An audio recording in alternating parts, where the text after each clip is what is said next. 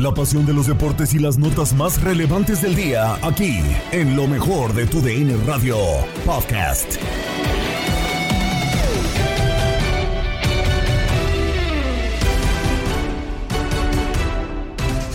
Ya estamos listos para una semana más en el podcast Lo mejor de tu DN Radio. Gabriela Ramos les da la bienvenida con el resumen deportivo del día. Empezamos con la prelista de selección nacional para la Nations League, porque de 60 jugadores deberán quedar 23 en la justa. ¿Quiénes estarán? El debate en línea de cuatro con Diego Peña, Toño Camacho, Jorge Sánchez y Alex Berry. Ojalá tuviéramos para tres selecciones, pero luego sufrimos para armar una. Y no solamente una, un once ideal. O sea, de repente dices, caramba, con tantos millones que somos el país y tenemos que andar buscando a ver qué muchachos nacieron en el exterior de padres mexicanos para que vengan a hacernos el No, eso paro. es- no, no, Jorge, es la selección, no Chivas. Presumimos que tenemos 60 jugadores de nivel de selección nacional. Este, y en lo que tú comentabas, yo creo que Jonah ha tenido un gran torneo, sobre todo el anterior, siendo fundamental en el título de la América, pero sus características pues, no compiten ¿no? con los otros dos que mencionas. Para mí, Charlie sí está en un gran nivel. Y lo del Pocho, pues la gran injusticia. Yo pensaría que había algo más para no llamar al Pocho Guzmán a selección nacional. Sí me llamó la atención verlo en esta prelista de 60 elementos. Este, yo quiero esperar a ver si realmente le van a dar oportunidad al Pocho en selección. Alex Berry. Coincido con Jorge, ¿no? ridículamente larga, innecesariamente larga. Eh, Pero así la pide a CONCACAF, ¿no. Sí, sí, sí, de acuerdo, pero esta lista, recordar que se reduce a 23 nada Claro, más, ¿no? Entonces sí. yo, yo, yo creo que también termina por ser un tema, y ellos te dirán, lo que pasa es que, bueno, si hay algún lesionado para que tengas una baraja amplia de dónde escoger, 60, de verdad, para mí es demasiado larga, eh, sobran muchísimos jugadores, y también considero que tiene que ver un tema extra cancha para mantener a una camada o a una generación motivada, eh, para tener algunos eh, equipos contentos. Se hace una baraja muy amplia de esta lista y después naturalmente se va filtrando. Pero 60 son demasiados, casi casi hasta aparezco yo en la lista. Y en, y en términos de la, la- pregunta, pues fíjate que yo creo que los tres compiten, ¿eh? Y no estoy seguro de que haya solamente un lugar Ah, en esa posición, pero, pero yo creo que si, si me dices hoy, eh, agarro al, al- al pocho, ¿no? Pero pues habrá que ver cómo se siguen desarrollando en el torneo hasta la fecha límite para entregar la lista final y ahí decidir. Pero lo de Jonah está en la conversación, sin duda, por el, porque es campeón, por el gran torneo que tuvo el, el- el torneo pasado y Víctor Guzmán es líder de goleo individual. Y lo de Charlie, ¿no? La, la generación de fútbol que tiene Charlie es un talento impresionante que anda muy bien también. Entonces los tres compiten, hoy me iría con el Pocho, pero quisiera esperar un poco más. Vamos a, a arrancar eh, bien, bien con el tema de los 60 futbolistas. Hay algo que a mí me llamó mucho, mucho, francamente, la atención, eh, Toño. eh, y, y lo decía Jorge, ok, de verdad tenemos 60 futbolistas porque puedes decir, quizá en talento no, pero hay futbolistas que están siendo llamados a esta prelista.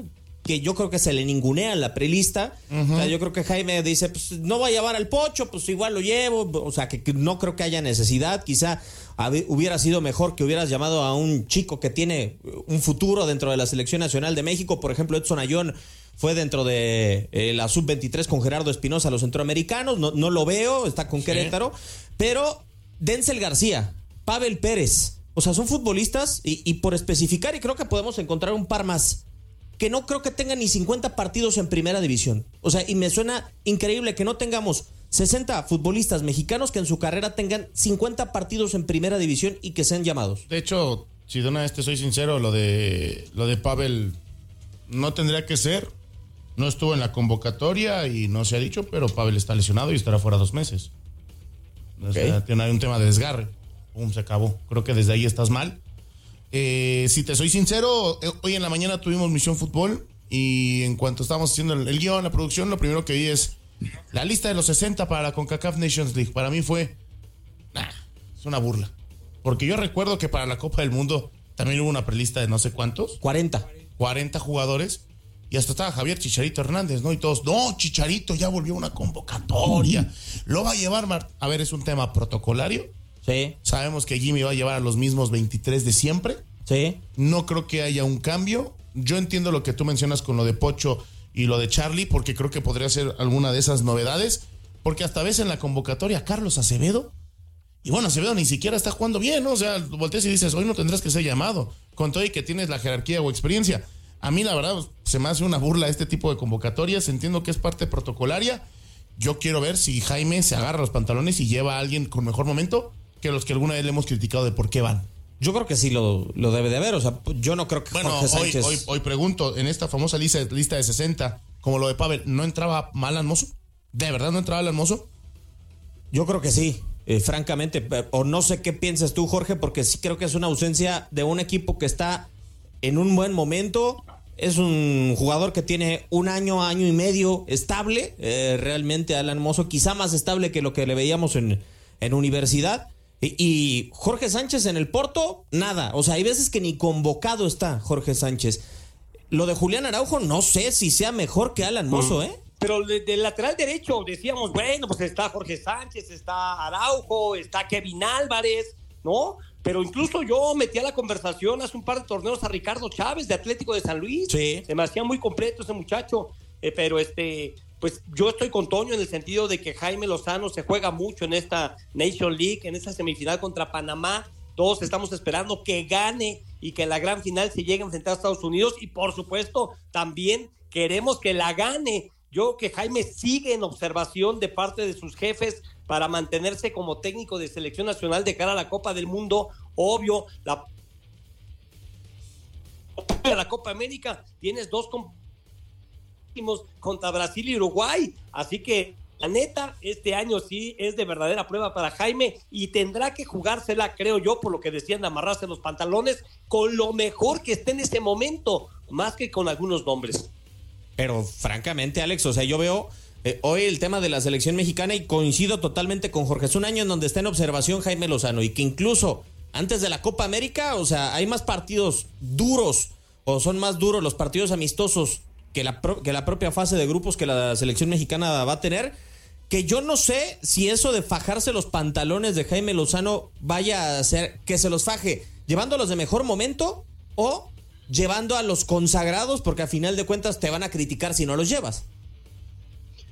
Sí, la verdad es que a, quien más confianza le, tenga a él, ¿no? Porque llegará con, con, la obligación absoluta de sacar el resultado y si no le va a costar la chamba y se va a perder la posibilidad de dirigir eh, un mundial en casa. Entonces, entonces, claro que hay mucho en juego para Jaime Lozano y por eso no se va a arriesgar mucho ni le va a mover de más se va a ir con lo que le genera un sentido de seguridad que a mi entender serán los de siempre, a menos que alguien atraviese un momento extraordinario en el momento preciso en el que se tenga que dar esa lista final como para meterse. Si no, yo esperaría pocas sorpresas de esta lista de 60 que coincido con todos, es este absolutamente eh, ridícula. Y ya si no estás entre los 60, entonces sí habría que preocuparse verdaderamente porque ni en el radar de 70 estás, entonces sí, verdaderamente estás borrado ¿no? por completo de, selección. Pero bueno, es una lista que se va a reducir a 23 y, y que por ahora pues mantiene a los 60 motivados, contentos y trabajando a tope.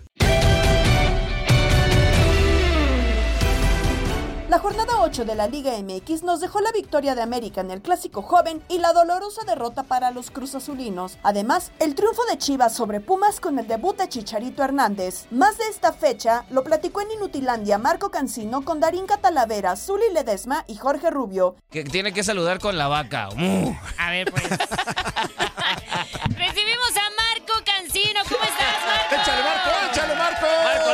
Uh. muy bien, muy bien. Con actitud de lunes, Marco.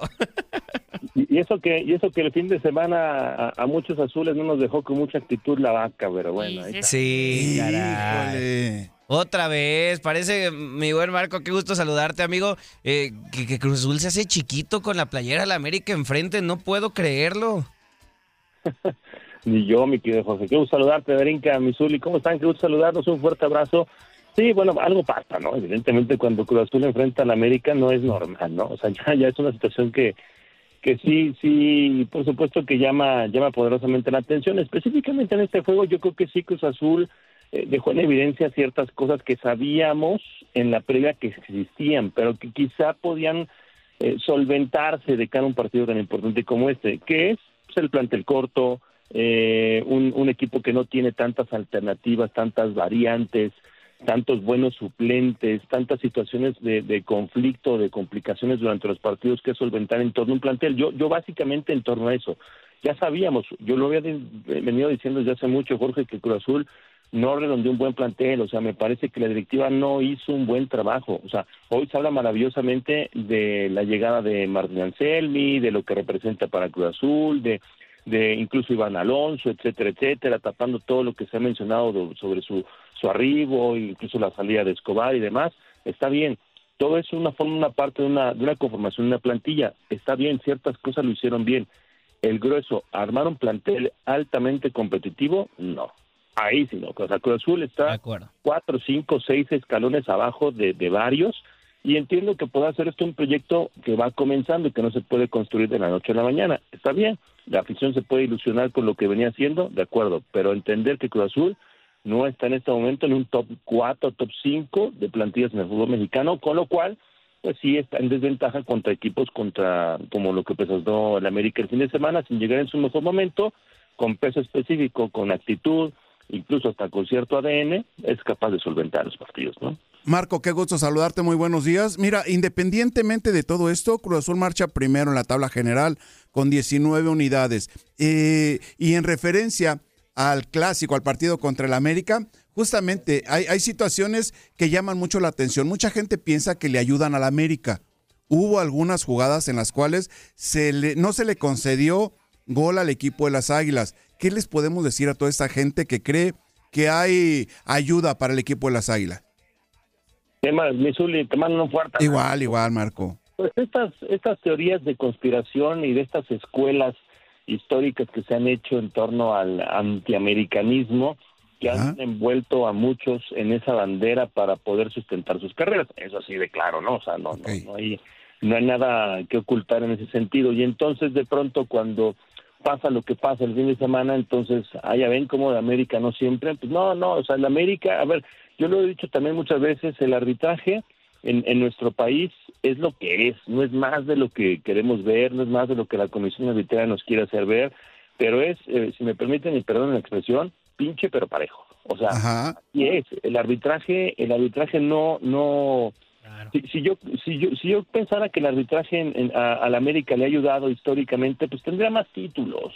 O, o a las Chivas, este, pues, es más, lo que pasa es que son equipos mediáticos, son equipos que, que llevan y elevan todo al nivel superlativo, tanto lo bueno como lo malo. Y lo que pasó el fin de semana, pues, los cuatro goles anulados están bien anulados. O sea, ahí en ese sentido, lo único positivo que yo veo en el Cruz Azul en, en ese aparato defensivo de la primera parte es que trabajan bien la línea, sí, de acuerdo, la trabajaron muy bien, eh, juegan con fuego, pero la trabajaron bien. Ahora, de ahí a otra parte en que podamos decir que, ah, muy bien Cruz Azul, porque miren cómo en todas las agarraron en fuera de lugar, pues sí, pero la, la pelota estaba en qué zona de juego, o sea, estaba jugando con fuego, o sea, una, dos, cuatro, o sea, es que Cruz Azul jugó con mucho fuego el, el- el fin de semana, sobre todo el primer tiempo, ¿no? El primer tiempo sí fue un auténtico paseo, la verdad. Ok. Sí, de acuerdo. Y este que fue uno de los partidos atractivos, ¿no? De la jornada. Otro de los partidos también atractivos, ahorita esperándonos un poquito con el tema del Guadalajara contra Pumas. El Necaxa contra Pachuca. ¿En qué momento de la historia hubiéramos mencionado, hubiéramos creído que un Pachuca-Necaxa iba a ser uno de los partidos atractivos de la jornada, ¿no? Que ahí, bueno, terminan por dividir y Necaxa, pues que se mantiene como invicto en este clausura. Arrancó la semana 1 de la MLS con doble actividad para Inter Miami. Sigue la Copa Oro Femenil, donde se enfrentarán el Tri y Team USA. Brandon Moreno perdió en la UFC. La información que nos presenta Diego Peña en Contacto Deportivo. Llegó la semana 1 de la Major League Soccer en este sábado 24 y domingo 25 de febrero. Los diferentes resultados. Columbus Crew superó 1-0 al Atlanta United de Gonzalo Gonzo Pineda, el LAFC. En donde en teoría va a volver Carlos Vela y en donde se encuentra el mexicano Marc Campos, superó 2-1 a Seattle Saunders, uno de los siempre contendientes al título. Charlotte 1-0 le pegó a New York City, DC United 3-1 a New England Revolution, 0-0 empate sin goles entre Orlando City y Montreal Impact. Philadelphia Union 2-2 en contra de Chicago Fire, mientras que Houston Dynamo, aún sin Héctor Herrera, empató a un gol en contra del Sporting, del Sporting Kansas City, que fue titular y salió al minuto 59, mientras que el domingo en un duelo estilar, Los Ángeles Galaxy y el Inter de Miami igualaron a un tanto con Lionel Messi sobre el terreno de juego. El día de hoy continúa la fase de grupos dentro de la Copa Oro Femenina, el torneo de CONCACAF, en donde la selección de Estados Unidos y México tienen una cita. Argentina estará enfrentando a República Dominicana. El resumen en eh, voz de Andrea Martínez. Terminó segunda jornada de la fase de grupos de la Copa Oro W y esto fue lo que nos dejó. La selección mexicana logró concretar su primer triunfo del torneo después de golear 8 por 0 a República Dominicana. Las responsables de los goles fueron Nicky Hernández, Karen Luna, Rebeca Bernal, Diana Ordóñez, Yasmín Cázares, Mayra Pelayo y Jackie Ovalle en dos ocasiones. Por otro lado, también en el grupo A, Estados Unidos volvió a ganar. Ahora lo hizo 4 por 0 ante Argentina y con ello el combinado de las barras y las estrellas se convirtieron en las primeras selección calificada a los cuartos de final tras marchar invictas. En el grupo B, en la segunda fecha, chocaron dos selecciones de Conmebol, donde Brasil venció por la mínima a Colombia. El gol de la Canariña cayó al minuto 5 de juego y las cafetaleras no lograron reponerse al golpe anímico, por lo que la verde amarela consiguió su boleto a la siguiente fase tras sumar dos triunfos. Las colombianas, por su parte, tendrán que buscar su pase a la siguiente fase en la última jornada, donde enfrentarán a Puerto Rico, equipo que también ganó su segundo compromiso del torneo tras derrotar 2 a 1 a Panamá. Selección que tiene un panorama complicado, pues debería golear a Brasil en su último partido para aspirar a calificar como uno de los mejores terceros lugares. Para concluir con el grupo C, Canadá también selló su boleto a la fase de cuartos de final, pues sumó dos triunfos, el último este domingo ante Paraguay, cuatro goles por cero. Adriana León se lució con hat-trick y se confirma como la goleadora del torneo tras llevar cinco tantos en su cuenta individual. Por otro lado, Costa Rica venció 2 por 0 a El Salvador, resultado que mantiene a las ticas con vida en el certamen. Este lunes continúa la Copa Oro W con la tercera jornada de la fase de grupos. Argentina se medirá a República Dominicana. La selección que se lleve el triunfo en este partido estaría asegurando su pase a la siguiente ronda. Más tarde, Estados Unidos se medirá a México. Lo único que impediría que las aztecas avancen como segundas de grupo sería que el combinado norteamericano las golee. De no ser tan abultado el marcador, México avanzaría como la segunda mejor selección del sector. Para tu DN Radio, Andrea Martínez.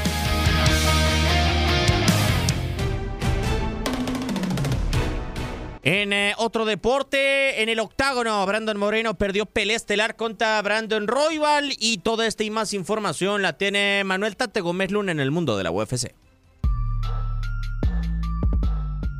La Arena Ciudad de México vivió una noche agridulce con el regreso de la UFC, pero con la derrota del mejor representante azteca Brandon Moreno a manos de Brandon Royal en el evento estelar del UFC Fight Night. Con el boletaje agotado y con las expectativas por las nubes, el primer campeón nacido en México en la UFC no pudo con el estadounidense en cinco rounds y se llevó su octava derrota como profesional por decisión dividida. Mike Bell scores it 48-47, Royval. Junichiro Camacho scores the contest 49-46, Moreno. And Chris Lee scores it 48-47 for the winner by split decision, Brandon Rodon.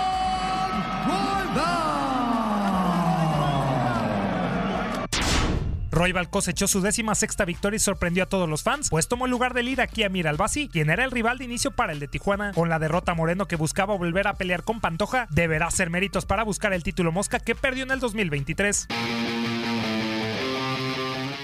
Jair Rodríguez también cayó frente a más de 21 mil asistentes. Brandon Ortega cobró venganza y sometió a la Pantera en el tercer asalto para forzarlo y llevarse la victoria, número 16 en la compañía. En el segundo asalto lo tumbé y estaba viendo ver qué tiene los codos. Yo había visto pelear las llaves de estaba, estaba más alerta.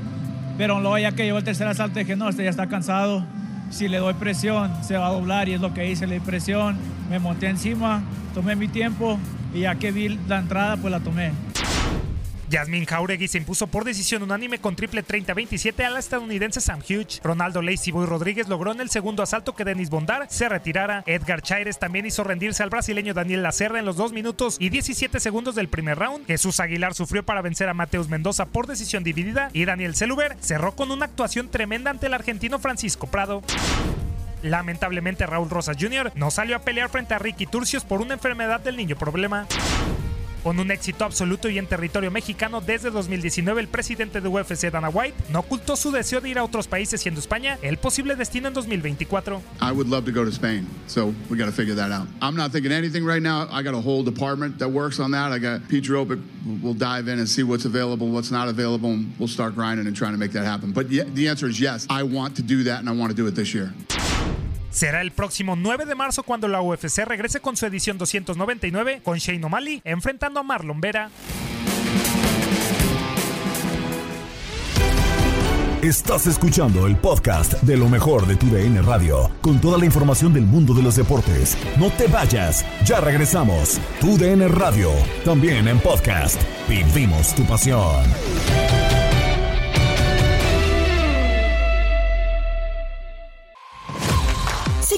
Qué pasó en el mundo deportivo y no tuviste tiempo durante el día, no te preocupes porque puedes escuchar lo más destacado de nuestra programación en el podcast Lo mejor de tu DN Radio. No te pierdas todo lo ocurrido durante el día con el resumen de la información, entrevistas, enlaces, discusión, los momentos cómicos y más en el podcast Lo mejor de tu DN Radio, disponible en la app Euforia.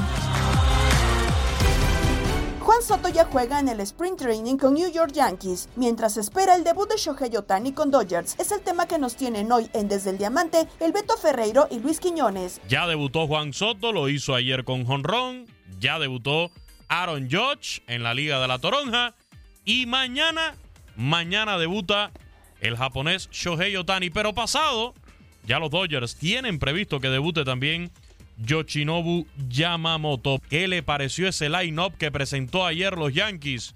Con Alex Verdugo, Juan Soto, Aaron Judge, Anthony Rizzo. Yo se lo dije, este año pinta bueno para los bombarderos del Bronx. Y es verdad, es una alineación tremenda la de los Yankees, con la obligación más que nunca este año, después de adquirir los servicios de Juan Soto, de llegar a la Serie Mundial, no de ganar la Serie Mundial. Y sí, se fue para la calle. Qué estreno el de Juan Soto.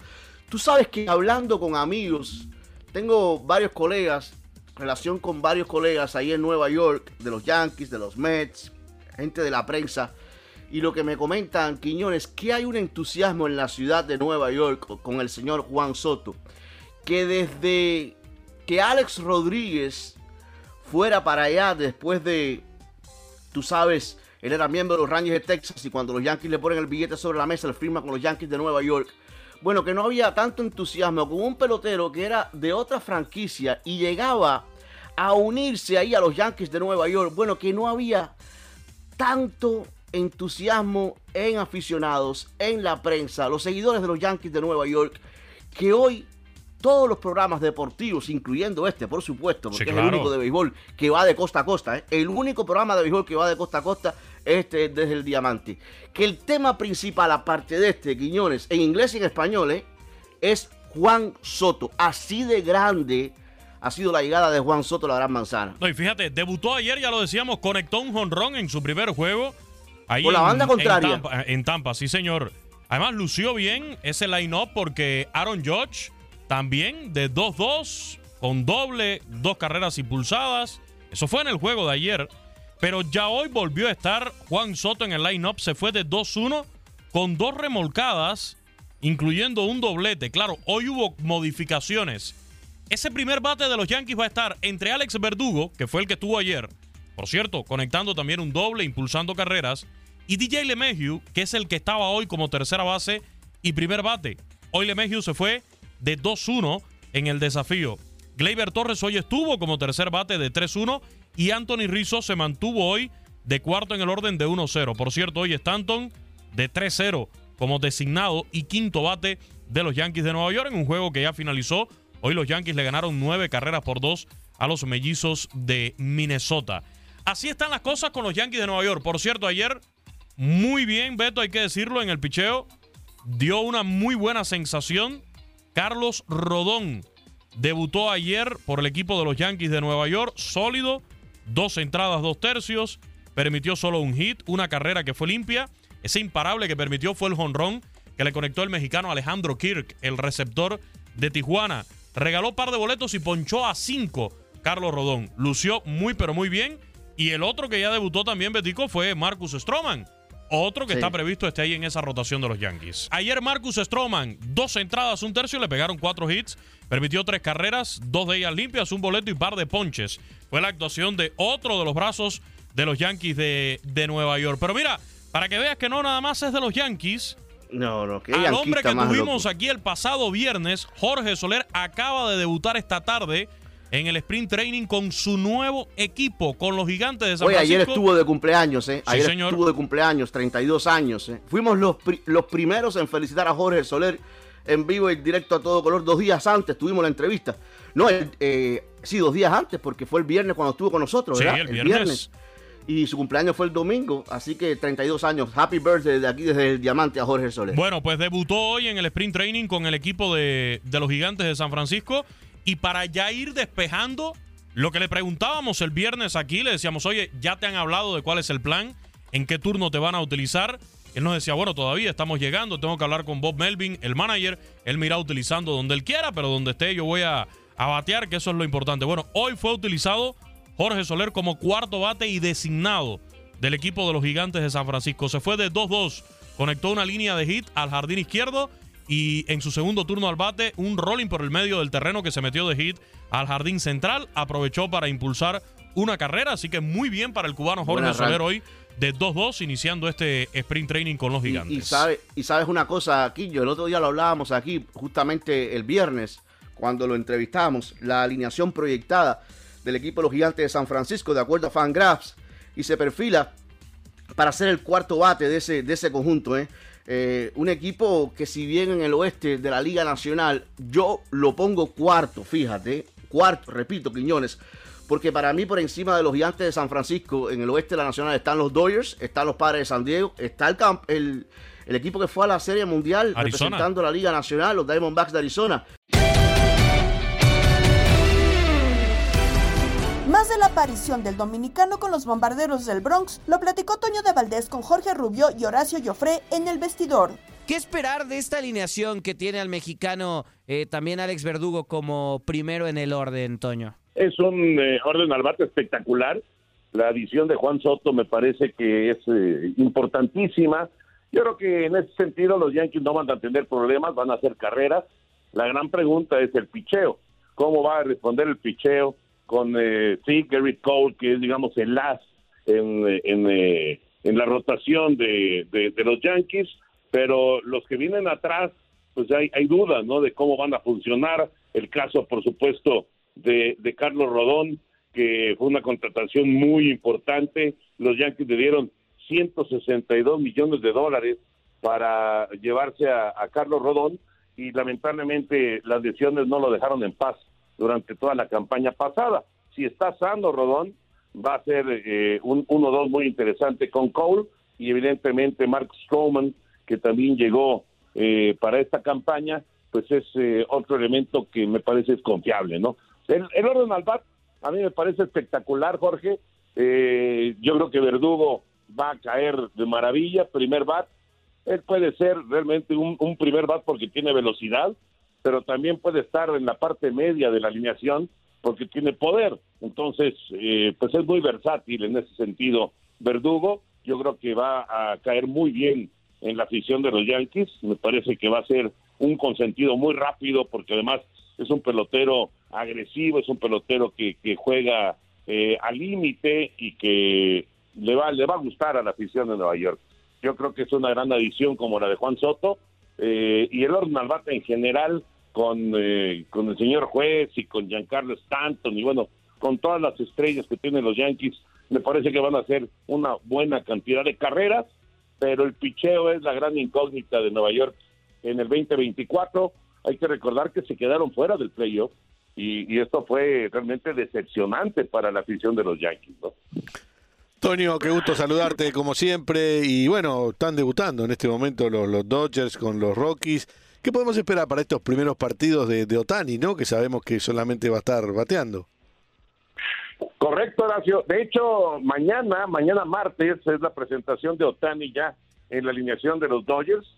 Eh, digamos que lo fueron llevando poco a poco hasta que él se sintiera a tope ya para poder enfrentar picheo de grandes ligas, aunque sea de pretemporada, es picheo de grandes ligas y no se trata de, de, dar eh, ventajas, ¿no? Y de, y de sobre todo de exhibir a tu pelotero.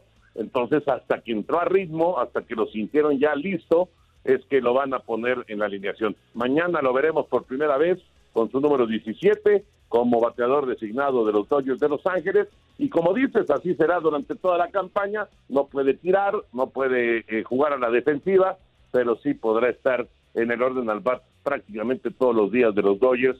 Y, y Otani, Otani es una garantía, Horacio.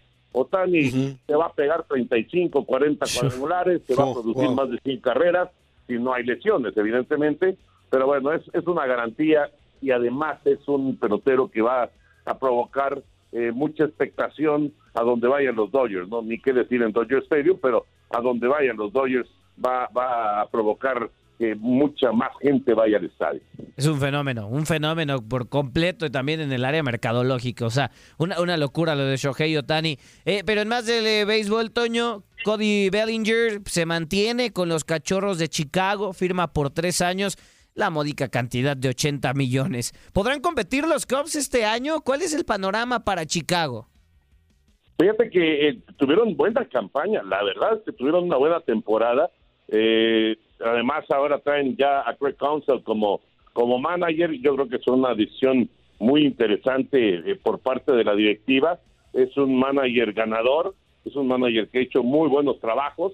Yo creo que es una eh, muy buena decisión, indudablemente. Vamos a ver qué tanto eh, puede crecer la ofensiva de Chicago, que tiene a, a muy buenos peloteros. Eh, da la impresión, da la impresión de que Cachorros va a ir como favorito en la división central de la Liga Nacional. Eh, era, era importante, por supuesto, que se quedara Cody Bellinger, porque además Bellinger se ha convertido en, en un líder del equipo. No es solamente un, un bateador que te puede dar cuadrangulares, que además es versátil, te juega el jardín central muy bien, te juega la primera base también eh, con mucha capacidad, eh, pero se ha convertido en un líder. La, la afición de los cachorros lo, lo adoptó bien después de que pues tuvo esos primeros años con los Dodgers de Los Ángeles, años de contrastes, ¿eh? porque si bien Bellinger, eh, pues eh, digamos que tuvo algunos momentos muy brillantes con los Dodgers, también es cierto que eh, le costaba mucho trabajo batear de manera consistente. Era, era de esos eh, peloteros que hay muchos ahora en el béisbol de grandes ligas, que eh, o se ponchaba o pegaba home run. No se andaba con medias tintas, no es un bateador de contacto, es un bateador que eh, normalmente busca la barda, eh, se ponchó muchísimo, le fue muy mal en las, en las postemporadas que estuvo con los Dodgers, eh, no, no, no lograba descifrar el picheo de los rivales, se ponchaba una barbaridad de veces, estableció marcas inclusive de ponches Bellinger, aún así alcanzó a ser campeón con los Dodgers antes de eh, dejar la organización y llegar a los cachorros. La familia de Misión Fútbol crece y a partir de este día, Toño Camacho y Eduardo Solano estarán acompañados del hondureño Alexis Padilla. Así le dimos la bienvenida. eh, tiene pensando es definitivamente la Pantera Albert Ellis, el gran jugador hondureño que, que lo admiramos muchísimo y estuvo su paso, ya que mencionaba la MLS, en el Dinamo de Houston. Y bueno, está pasando un momento difícil del cual todos nos, todos nos unimos para que pueda salir y estar listo para enfrentar la vida, porque es el partido importante que tiene que disfrutar ahí este gran jugador Albert Ellis, después de sufrir un fuerte golpe el pasado fin de semana en el partido de Liga Francesa que indujo también a que la parte médica realizara esfuerzos enormes para, para que saliera de, esa, de ese coma inducido y pudiera estar un poquito mejor. Y de eso estaremos hablando. Tanto es así que el club no ha querido emitir más criterio hasta tener noticias, no, no estar informando a cada rato, sino tener una información ya más certera de todo el estado de salud de Albert Ellis, mi querido Toño. Ojalá y no demos malas noticias. eh, No, no, para nada, Son cosas que pasan lamentablemente en la cancha, pero mira, antes de ponernos serios, porque la verdad es que es una noticia seria, tenemos que saludarlo porque tarde que temprano aquí va a haber más diversidad que en la Liga MX, ¿no? Ticos, mexicanos, salvadoreños, hondureños y por eso saludo con mucho gusto y por eso pedí que hoy se conectara a través de, de- del link para que lo vieras de frente, la caripera. Para conocernos. Ya vimos que los tres traemos la frente grande, algunos con más entradas que otros, pero saludamos con mucho gusto, con muchísimo gusto, Alexis Padilla, el Superman. Alexis, qué gusto saludarte, bienvenido a, a, misión. Así que, ¿cómo andas? ¿Cómo te trata la vida, mi hondureño de la vida? Tenemos un tico y hondureño, ¿qué más?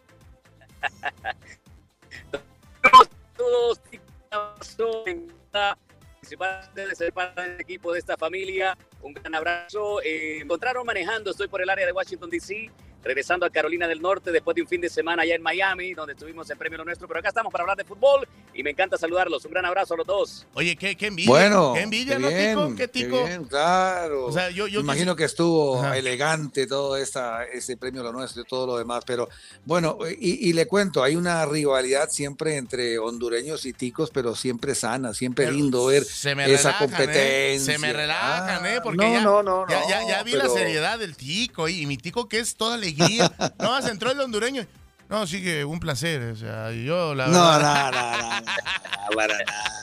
No, no, más bien qué gustazo, Alexis, para que ahí podamos compartir y toda esa gran colonia centroamericana que hay en Estados Unidos y de hecho muchísimos hondureños que también tran- transitan por todos los Estados Unidos, hondureños, guatemaltecos, salvadoreños, no tanto tico, no tanto panameño, pero hay y nicaragüenses también que hay bastantes. Así que un honor, Alexis, tenerte por este lado. Igual, es un placer para mí compartir con ustedes, con la experiencia que tienen en este programa y por supuesto saludar a toda la gente que ya está conectada. Y vamos a hablar de, de mucho fútbol, vamos a hacer eh, eh, un fútbol, eh, vamos a hablar de, de- de- este fútbol que nos apasiona. Hubo, clásico también en, en Honduras, eh, los clásicos del fútbol hondureño, lo que pasa con Albert Ellis, ya lo comentaron ustedes, y todo lo que tengamos que desarrollar en este programa. Por ahora solamente introducirme, 23 años de la radio aquí en Carolina del Norte haciendo radio y bueno, ya 30 años también en, en la industria, y así que estoy muy contento de poder dar un poco de, de- de aporte al programa para, para hacer que, que- que sigamos este, conectados y haciendo esto que nos apasiona. por cier- por cierto, por cierto, hay mucho tico en Carolina del Norte. Eh, Carol- eh, Estados Unidos hay dos áreas donde hay ticos, no, no son muchos, no son tantos, pero una es Patterson, New Jersey, y la otra es Carolina del Norte. ¿Cierto, no, mi querido Alexis? Así es, mi querido Tico, aquí una comunidad de costarricenses bastante grande y ya me imagino que nos van a acompañar porque el próximo 21 estamos partiendo para Dallas, Texas. Allá estaremos Hijo. cubriendo eh, lo que va a pasar en la Final Four allá con la CONCACAF y estaremos ahí, por supuesto, en el partido de Honduras frente a Costa Rica, también partido importantísimo. Nada más algo Ahí, no- ahí nos veremos. 23. Ahí nos veremos. Ahí Ah, nos veremos. Hay algo importante que preguntarte, Alexis, que es, eh, es de ley, es un tema de tradición en Misión Fútbol. El Tico ya lo dijo, me faltas tú, mi Superman. ¿A qué equipo le vas? A ver. ¿Puedo, puedo, puedo, ¿Puedo escucharme como político o no? No, no, no, acá es mójate, mójate, porque acá el, el Tico es No, Cruz no, Azulino, tu servilleta Puma, y luego acá tú. No, Toño, yo creo que esa la vamos a ir, la vamos a ir conociendo poco a poco, ¿ok? Pero, pero Híjole. estuvo, eh, estuvo feliz el, el fin de semana o no? Nos vamos con locura. Pedro Antonio Flores, Octavio Rivero y Darín Catalavera nos presentan datos de la fecha 8 en la Liga MX. Es cumpleaños de Pepe, Emanuela de Bayor y Guido Pizarro. Recordamos que Yankees despiden a Babe Ruth en 1935. Los Vaqueros dicen adiós a Tom Landry en 1989. Y Gian Infantino llega a la FIFA. Pintamos toda la casa y sin dejar caer una sola gota de pintura que no sea. ¿Qué es eso? El dato random.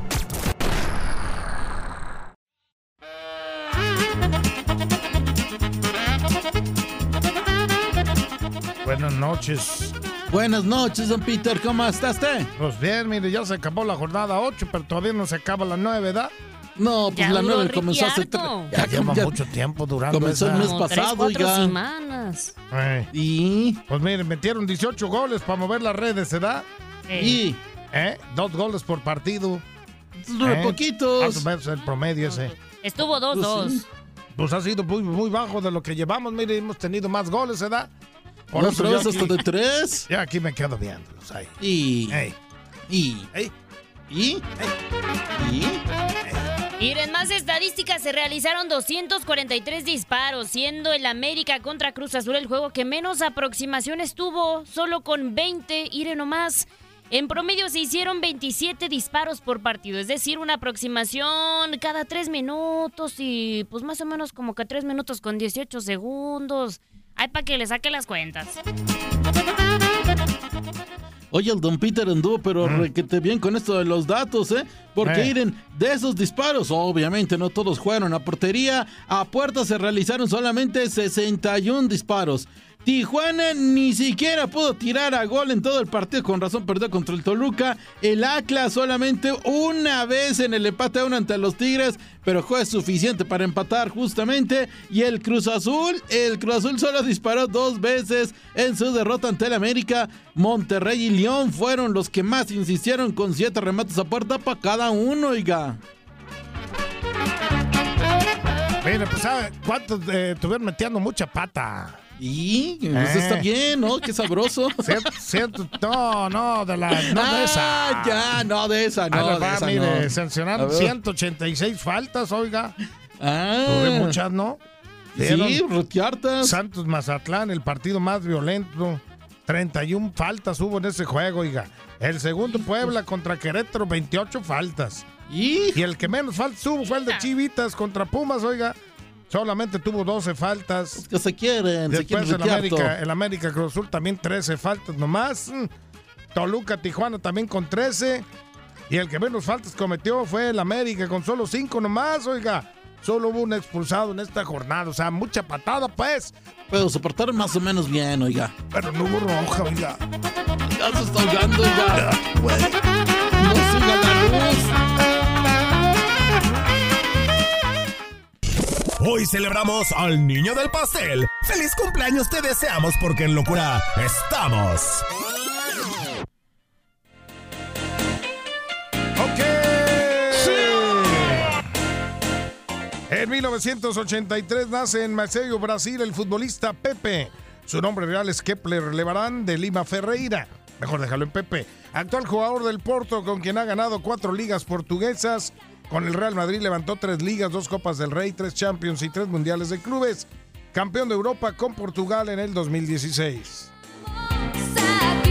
En 1984 nace en Lomé, Togo, el exfutbolista Emanuel Adebayor, nombrado el mejor jugador africano del 2008. Anotó 205 goles en su carrera en la que jugó en clubes como el Mónaco, Arsenal, Real Madrid y el Tottenham. Jugó el Mundial del 2006 con la selección de Togo y cumple 40 años. En 1990 nace en Buenos Aires, Argentina, el conde Guido Pizarro, capitán de los Tigres, club al que llegó en el 2013, procedente de Lanús, ha ganado cuatro ligas con los felinos, una copa, tres campeón de campeones y la copa de campeones de la CONCACAF en el 2020. Está cumpliendo apenas 34 añitos el conde. Y bueno, quien está cumpliendo 40 años es la cantautora mexicana Natalia Lafourcade, quien nació en la Ciudad de México en 1984 y comenzó su carrera en el 98. Una de las más exitosas de los últimos años. Es la mujer latina que más Grammys ha ganado. ¡Cuatro! Además tiene 17 Grammys latinos, la máxima ganadora de este galardón. ¡Venga! Hoy mañana siempre hace el fin. Mi corazón Natalia. por tu amor. ¡Feliz cumpleaños! Pausa, volvemos. Que eso es muy normal. Acos- Tal día como hoy.